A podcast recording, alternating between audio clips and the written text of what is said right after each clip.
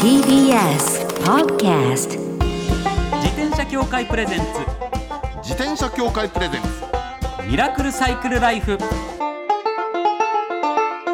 今週も始まりました。自転車協会プレゼンツ。ミラクルサイクルライフ。パーソナリティの石井正則です。北聡です。自転車って楽しいを合言葉にサイクルライフの魅力をお伝えする自転車エンターテインメント番組です。はい。まずはこちらのコーナーから。週刊自転車ニュース。当番組が独断で選んだ気になる自転車ニュース。まずはこちら。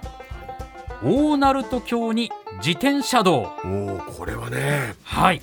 面白いんですこれは。そうですね、はい。ご説明させていただきます、えー2018年3月のこのコーナーで四国と淡路島を結ぶ全長1629メートルの大鳴門橋にサイクリングロードの設置を検証するという話題を取り上げました、はいはいはい。2018年ですよ、うん。もうねそんなに経つかと思いますけどね。はい。はいでいよいようん。徳島、兵庫の両県が自転車道を整備することになったそうなんでこすれすごくないですか？はい。もう実現するんですよ。そうなんです。びっくりえー計画でははい。幅2.5メートルの自転車用レーンとうん。幅1.5メートルの歩道を新設。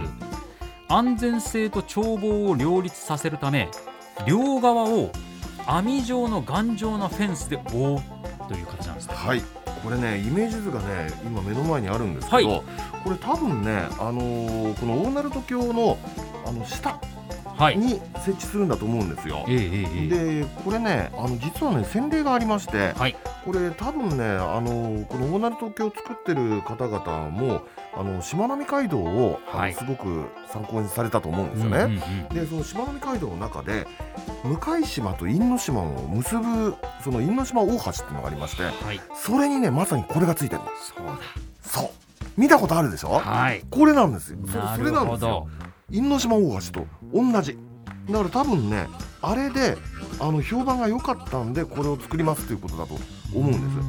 これ実際ね開放感があっていいんですよ。そうですよね、あのー車の姿が見えないっていうのかね。はい。自転車にとって網網なんだけど右も左もスコーンと抜けてあのー切ない階なわけ。えこれいいよ。えめちゃくちゃいいですよね。しかもねうんナルトといえば渦潮。そうです。渦潮を見ながら走るんですもんね。そうです。言ってみればそういうことです。これすごいっすよね、うん、でしかもね淡路島でしょ？これはい。例の淡市ですよ、そうだ淡市をぐるっと回ってその徳島の空港までここを通って行けるってなったらこれはねちょっとしたブームになるかもしれないっていや可能性ありますよ。これ何年にできるんだろう？2027年。はい。2027年度の開通予定だそうです、そうなんですよ。これはいいですよ整備費は兵庫が30億円徳島が28億円を出して。あでもその程度でできるんだ。ですね。そりゃそうですよね。橋を一からかけるわけじゃないですもんね。そうですね。そうだそうだそうだ。からこの金額でできるということなんですね。なるほど。来年度中にも着工2027年頃はい。開通予定と。うわお。楽しみですね。楽しみですこれは。面白いですよ絶対に。はい。続いてはこちらのニュースです、はい。潮の道自転車旅の可能性を探る、えーかつて潮が運ばれていた新潟と長野静岡を結ぶ古道潮の道の魅力を再発見しサイクルツーリズムの可能性を探る自転車まちづくりフォーラム潮の道サイクルツーリズムが11月29日長野県の辰野町で始まったと長野日報が伝えています。面白いですね。ね。潮の道。そうか昔はそういった道があったわけですもんねもうそうですよ。ねいろんな場所にそういった道ありますもんね。ブリ運んでたりだとか。そうそう。あのサバ街道とかねねありますもんね。えー講演を行った自転車冒険家の小口良平さんは、はい。サイクルツーリズムにはストーリー性やある程度のインフラ整備が必要潮の道や中山道は数百年の歴史を持つ道。日本を旅し日本を知る道で世界に知ってもらうべき道と語ったということです。これいい発想だな。これねインフラ整備がある程度必要っていうのはこれはまあ当たり前っていうのかね、はい。今そうだろうなと思うんですけどストーリー性っていうのはね重要なんですよ。あのなんていうのかね物語がその道にある。でそこに思いを馳せるっていうのはやっぱり楽しみの一つでね、えーあのさっき出たあの鯖街道とかそういうのもそうなんですけど鯖街道の一番端っこはね例えば、えっと小浜市だったりしてで人魚の伝説があったりするわけですよ。ね、でその人魚の魂がみたいなのがこのサバ街道を通ってみたいなのもあったりしてみたいなうね、ん。うん、そういうこれは潮でしょ？潮の道で潮の道、えー要するに日本海と、えー太平洋が結ばれてるわけじゃないですか。そうですね。で両方から潮を持って真ん中のどっか山国に送ったんだろうなみたいなね。そういう場所を自分の足でというか、ね、自らで力で走って通ってみるっていうのを感じてみるっていうね確かに今もうん。物消費よりもこと消費って言われてると、やっぱりそうするとそのストーリーであったり、そうですよね、ねうん。文脈とかそういった部分ってうん、すごくこう体感するときに大事になってきますよね。そう思いますよ。うん。それが楽しいんですからっていうね。そうなんですよね。いやーこういった取り組みどんどん進んでいってほしいですうんね。ね。面白い。以上週刊自転車ニュースでした。この後はゲストコーナー自転車ジャーナリストの菊池武弘さんをお迎えします自転車協会プレゼンツミラクルサイクルライフ。この番組は自転車協会の提供でお送りします。自転車協会からのお知らせです。街ではライト自体がついていない自転車やブレーキをかけてもちゃんと止まらない自転車を多く見かけます。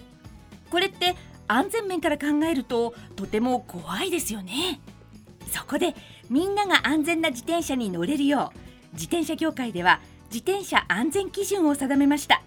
そしてその基準に適合した自転車にだけ貼られるのが BAA マークなんです。自転車活用推進法のベースになっている交通政策基本計画では BAA マーク自転車の普及を推進することも謳われています。つまり BAA マークは国も認めた自転車の安全安心の目印ということですね。自転車をお買い求めの際は BAA マークが貼ってあるかぜひチェックしてみてください。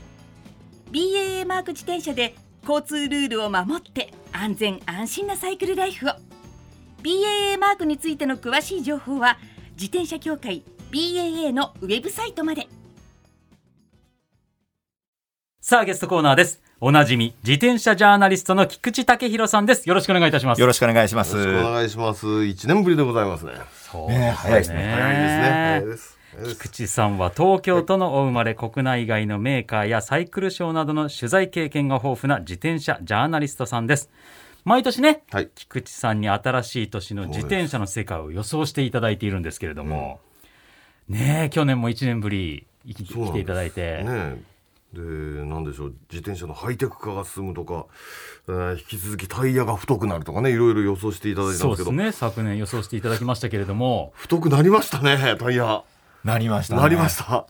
すげえもうどんどん太くなってるんですか、そうですね。今僕のついてる、あ自転車についてるタイヤももう30ミリぐらいあるので、30 30一時って一番細い時期ってどれぐらいだったんですか、えっとねロード一番の世界で細い時期でえっとね初心者が23が入ってましたよねそうですね。初心者でそう初心者が23 2325が普通でしたよ。それは数字が大きくなればなるほど太くなるわけですよね。太くなる、うん僕はね、19ミリ使ってた時期時代もありますね。ありましたありました。私も19入ってましたもん特にヒルクライムなんかでは19ぐらいが当たり前でしたもんね。そうですね。だからもう30ミリなんてクロスバイクの太さですね。そう。ですよね。みたいな感じのね。多分あんまりそういった数字聞いてもわからないリスナーの方でも、あ相当太くなったんだなっていうのが分かるぐらい19と30ってだいぶ違う感じしますね。いや違います違います。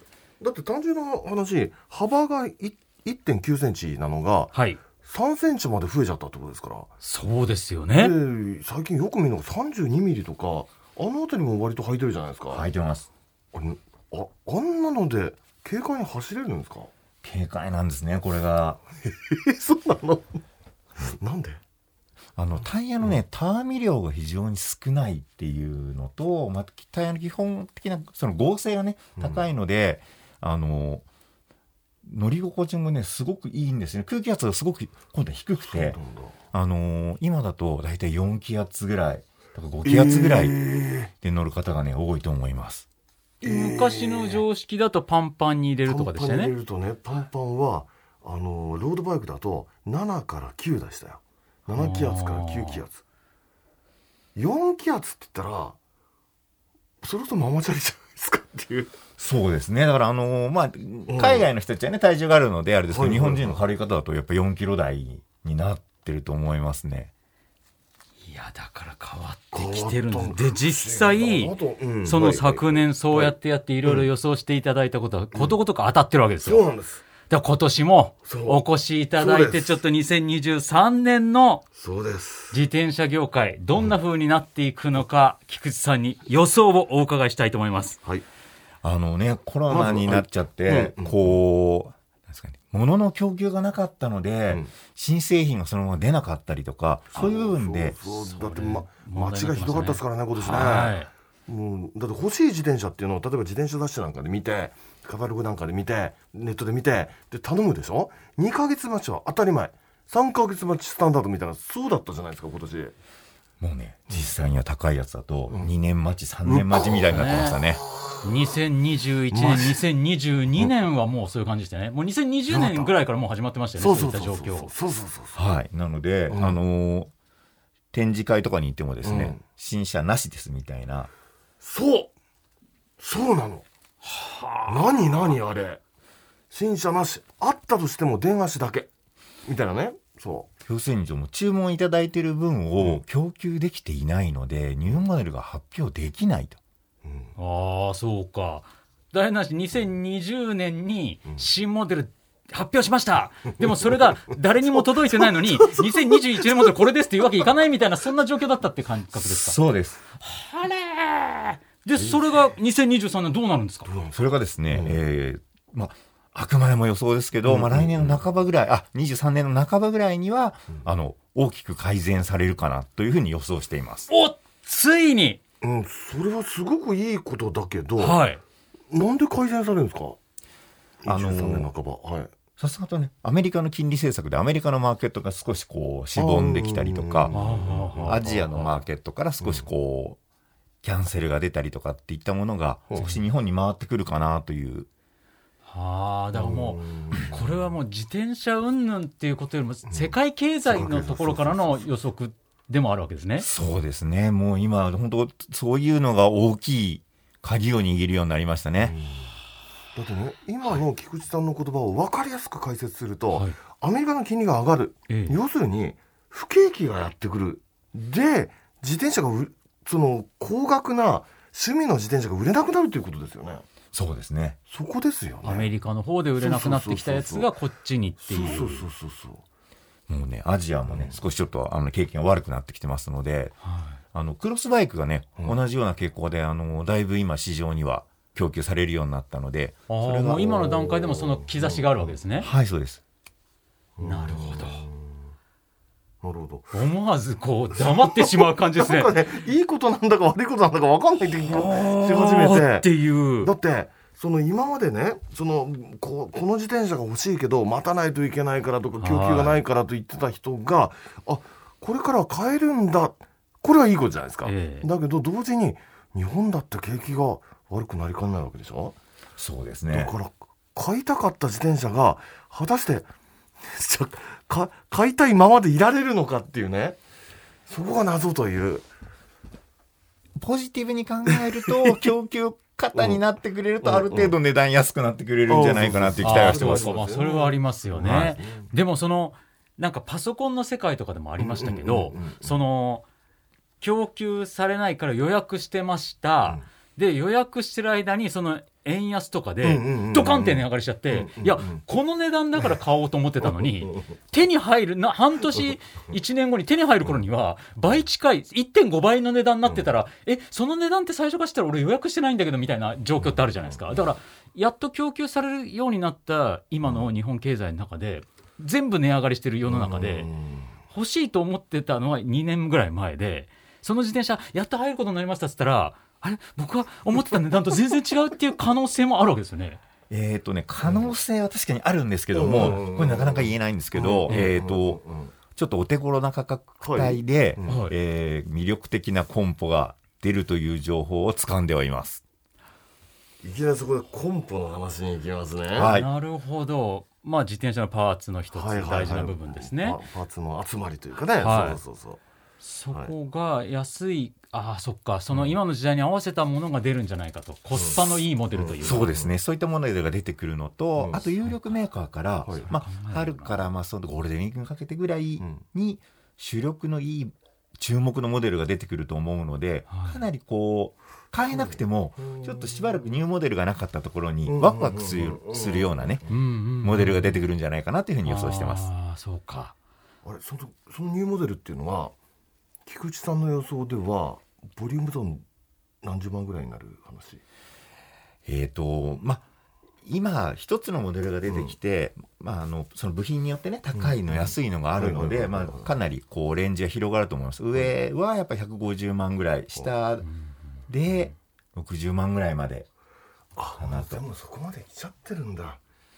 そうですよ60ね万やっぱ高くなりますよね。そういったロードバイクの世界っていうのは。ね。でも確かにこうやって物が全部高くなってる今、うん。企業としてはじゃあ何新しいの出すってなった時に、うん。こうより安価だけど性能は悪くないみたいなものを開発しようって考えるのは当然な気がしますよね。その通りですね。うん、だそういうのが出てきてくれたらおこれコスパいいし自分の買える価格帯だってこう楽しくなる要素が出てくるってことですよね。はい。まあ、あの、こんなね、毎年読んでいただいてるんで、なかなか言いにくいんですけど、はい。はい。はい。24年を僕はそこ注目してるんですよね。おお。そうですか。えー、23年をきっかけに、はい。24年に向けては今度はさらに安い自転車のブームが来てくれるんではないかなと。ほうもうすでにそのさすが菊池さんもうすでに2024年までこ4年をう見越してますか見越しての23年今そうなるんじゃないかと。じゃないかなと思います。いう予測なんですよ。うわ面白いな。なんかうん、はい。今聞いててねその随分やっぱ高くなっちゃったんだなっていうかだって菊池さんとほら昔雑誌で対談やってた時代とかあの時代ってなんだろうボリュームゾーンって20万30万だったじゃないですか。はい。もうねやっぱそれがねっていうね今たた高くなった。だってこれカントリーマームがあんなちっちゃくなったんですよ。僕が子供の頃のカントリーマームあんな大きかったのに今その実質値上げでうん。こんなちっちゃいのカントリーマームっていうやっぱ物全ての値段が上がっちゃってるからそれは自転車も当然上がるのしょうがないことではありますもんね。そうですね。ちょっと引田さん元気出してくださいよ。元気出していきましょう。今年はあの、は高いね、はい。自転車だと安い自転車より楽しいっていうことではないですからね。うん。うん。そこはあの、うん。変わらないと思うので、ええ。あのそういう部分ではねどんどん皆さんやっぱ乗乗っていただいてっていう感じは変わらないですね。そうですよね。でうん。高いモデルがこう作られれば作られるほど技術が上がってうん。安いモデルの底上げにもなるっていうことの指針にはなるわけなんそれではありますよね、そういうのが入ってくるってことはってことですもんね。この先っていう。だから全然物がない時代から光が見えてきたって考えていいわけですね。2023年は。そうです。であの現状のあのお手頃な価格帯のモデルにしても、あの少し前の高級モデルと同じような性能はありますから、そうそういうことですよね。はい。だそこがボトムアップしてるってことですもんね。さあ2023年の自転車の世界を菊池さんが大予想、はい。続いては。はいえー次はですねツーリングのスタイルが少しずつ変わってくるかなというふうに思っています。ツーリングのスタイルがツーリング変わる。のスタイル。はい。えこれはあのーうんうんうんまあ、先ほどもちょっと言ったタイヤが太くなったりとかしてる関係で、グラベルロードというのは非常にまあ流行ってるんですけども。すごいですね、今。これはまあ要するに、まあ、レかなりレーシーな走りから、うんはい。あのツーリングまで幅広く使えるのでこれ1台で遊ばれる方がかなり多くなるだろうと。うん。グラベルっていうのはつまりあのちょっとしたオフロードでも行けるっていう自はい行きます。転車ですよね。はい。うん。それが増えたことでツーリングの楽しみ方のやり方というかスタイルがどんどん皆さん変わってくる。そうですね。だから走れるコースが増えたりあとですね同時にその今ツアーのガイドさんが非常にこう積極的に活動されるようになってきたので。増えましたね確かに。そうなんですか。そう。そうなんですそうなの。でそう考えると、こうま、僕にしてもあの知らない道が多いんですよね。そうするとガイドさんを利用して、新しいそのところを開いてもらえるかなと、はあ、なるほど。それはあれですか？あのー山山道とか行くような感じ？山道。あの、うん。結構ね土手とかにもありますし、いろいろこう細かいところをつなぎながら走っていけると。で知識のない人がオフロード行っちゃうと、結構ハードなことになっちゃうと思うんですけど、ガイドの方がいるとそこをうまくコントロールしてもらえたりとかしますしね。そうかそうかそうか。しその舗装路とうん。悪路というかね、うん。ちょっとしたがれた道もシームレスになってきたからこそ、いけるし、うん。でもそこで問題が生まれるってなった時に安全のためにツアーガイドさんが増えてきてっていう。そうですね。そういった流れでスタイルが、うんツーリングそのもののスタイルが変わっていくと。なるほど。日田さんあのおかしいと思うんですけど今行政がいろいろなそのサイクルトレインをやったりコースを作ったりとかっていう意味でやうん。っぱりそのフィールド側の受け入れ体制っていうかそっちがどんどん広がっていってそれに対応する自転車がちょうどいいタイミングでこう普及してるっていう。なるほど、うん。そうか。そうですよね。今全体いろんな市町村はい都道府県、ね。自治体単位でいろいろ自転車で活性化していこうっていうのはこの番組の「週刊自転車ニュース」でよくご紹介してますけど、はい。そういったのが増えてくるね。増えてくるほど。でグラベルロードが流行ってる、うん。そしたらあそういう自転車でいらっしゃる人だったらこういうコース作りもできるじゃないか、うん。そしたら新しいコースがどんどんできてくる、うん。そういうこう両輪で膨らんでってる感じなんですね。そうですね。それにあとはもう e バイクがくっついてきてますよね今だと。そうかそれがある。そうだ。アクロもバンバンいけちゃうんだ e バイクそうかマウンテンバイクのね e バイクがありそうそますもんね。うそうそうすごくパワーあるからあれ楽しいですよ。そうだ、そうん。こもあるんだ。はあ、面白くなってきましたね。ね、純粋なロードにしても e バイクだと、まあはい。ものすごくこう高低差のあるコースで、自分の足だけでは厳しくても e バイクであれば一日ものすごい厳しいコースを縫って走るとかいろんな可能性がその広がってきてるなとは思いますね。あ。ーだから今まで e バイクが出たりしてても、こうただその自転車がすげえで終わってたのがそれができるんならうん。コースの方もいろいろこういう選択ができるよねっていう広がりがこうつながってきたっていう感覚なんですね。はいそうです。そうか面白くなってきてますね。なってきます。なんか楽しそうだもん。ねワクワクしますよ。うんワクワクする。いいいな。ーこれちょっとですね、もうまだまだお話伺いたいんですけど、もうお時間が来てしまったので来週も。来週も。ちょっとお越しいただいてもよろしいでしょうか？もちろんです。はいよろしくお願いいたします。次回も2023年の自転車の世界を予想していただきます。自転車ジャーナリストの菊池武弘さんでした。ありがとうございました。ありがとうございます。ありがとう。ございました最後のコーナーはサイクル大辞典一つの項目をきっかけに自転車トーク。さまざまな角度からサイクルライフの魅力を発信します。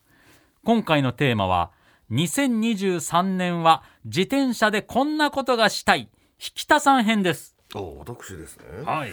2023年自転車でしたいことまあいろいろあるんですけど、はい。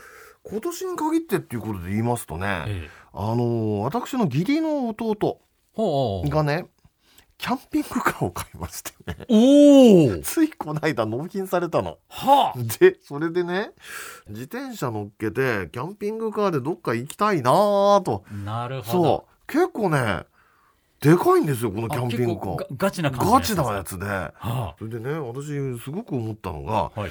えっ、とねうちの一家はね子供3人いるんですけど、ええ。子供3人がね2023年ってもうほとんど受験なんですよ。うん、高校入試と、うん、そう中学入試とみたいなのがこう重なっててはい。なもんでね子供がね行けないの。いろんなとこに。でそうか。パパサイクリストとしてはちょっと。そう。でねでもひっくり返して考えれば、うん逆に考えればね、えもうねうちで勉強してんだからと。でも本当に勉強してること分かんないけどしてんだからもう親は遊びに出かけるぞと。え 邪魔しない邪魔しないようにしなきゃいけないからね。お勉強の邪魔をするわけには参りませんと私たちだと。そうそうそうそうそう。そうでその義理の弟を巻き込んで、はい。えーどっか自転車で行くのよっていうね。実際そのうん。大きな、それだけ規模の大きいキャンピングカーだともう、うん。普通にロードとかも乗せていけちゃうぐらいですか？さもう。折りたたみ自転車とかじゃなくても。じゃなくて。あでもね折りたたみの方がいいにはいいんですよ。なんでかというとねキャンそのキャンピングカーってかなり立派でねはい。後ろにあのほらベッドとかついてるわけ。キッチンキッチンとかベッドとかついてるの。であのねそういうのね折りたたんで入れるところあるんですよ、はい。であったり。で場合によっちゃねその後ろの扉を閉めたところにラックつけて乗っけちゃうなんてのもできるんですって。でもういいねと。すごいですね。いいねと、うん乗りたいよと。でこっちとパパママとで向はい。こうの夫妻と4人で、なんちょっとありだなーっていうねこれはだって楽しそうくないですかこれいやーこれ。は行っちゃいそうですね引田さん。ちゃいそうですよでほら最近やっぱキャンピングカーって流行りって言えば流行りじゃないですそうかですね。でそんでねな道の駅とかなんとか見てても結構いるなーっていうのはまあ知ってたわけ。はい。で知ってて。でそれでその義弟がそんなもん持ってきてこう刺激するもんだから、はい。YouTube なんか見ると上がってるんですよそういうね。なんとかキャンパーみたいな人が、ええ。軽キャンパーとかなんかね軽自動車もこうすごい改造してキャンピングカーにしてみたりとあかで多少でかいやつでうーんなんかやってみたりとかすっごく萌えなわけ。この番組にゲストにお越しいただいた三星さん、はい YouTuber のはいはいはいはいあの方もキャンピングカー買われてロードバイク乗せてそうか。全国旅してその行った先でロードバイク乗ってとかいう様子を動画で上げてらっしゃいますよ。素晴らしい。それそれそれがやりたいの？それがやりたいんですもんね。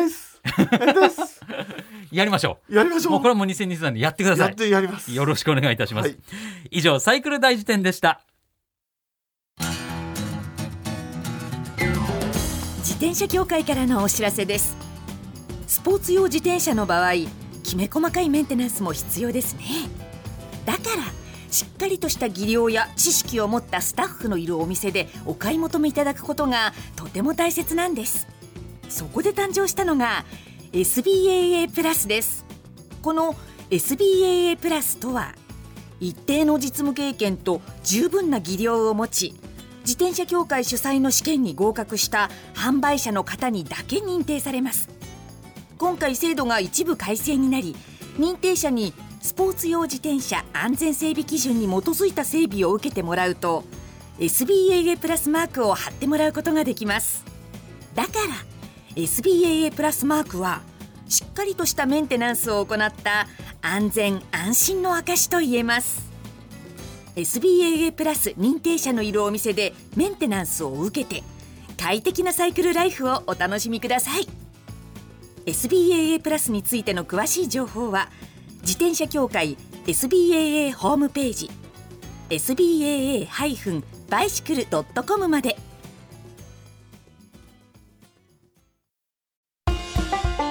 ミラクルサイクルライフそろそろお別れのお時間です。菊池さん毎度面白いね。と 本当。本当に毎年面白い。なんかやっぱり、はい自転車のこと聞くとこう自転車だけのことにマニアックになることってどんなこともそうですけど、狭くなっていくじゃないですか視野がどうしても、でも菊池さん視野が広いからいろんな業界の世界の情勢とかも考えて自転車の流れはこうなるとかっていうものの見方してくださるんでこっちら目から鱗なことばっかりなんですよねいつも。結構毎年そうですよね。素晴らしいです。それで全部当たってるんですか？うん。今まで。この番組も10年になりますけれども謎の予言もあったけどその謎の予言が当たるんですよ。そうなんですよ。ちょっと来週もしっかりお話伺いたいと思います。番組ではマイ自転車ニュースサイクリストあるある自転車脳内 BGM 募集中です。忘れられない愛車の思い出も大歓迎。採用の方には番組オリジナルステッカーを差し上げます。メールアドレスはすべて小文字でサイクル -r アットマーク tbs.co.jp cycle -r アットマーク tbs.co.jp までお待ちしております。お待ちしてます。それではまた来週お会いしましょう。お相手は石井正則と。引田聡でした。自転車協会プレゼンツミラクルサイクルライフ。この番組は自転車協会の提供でお送りしました。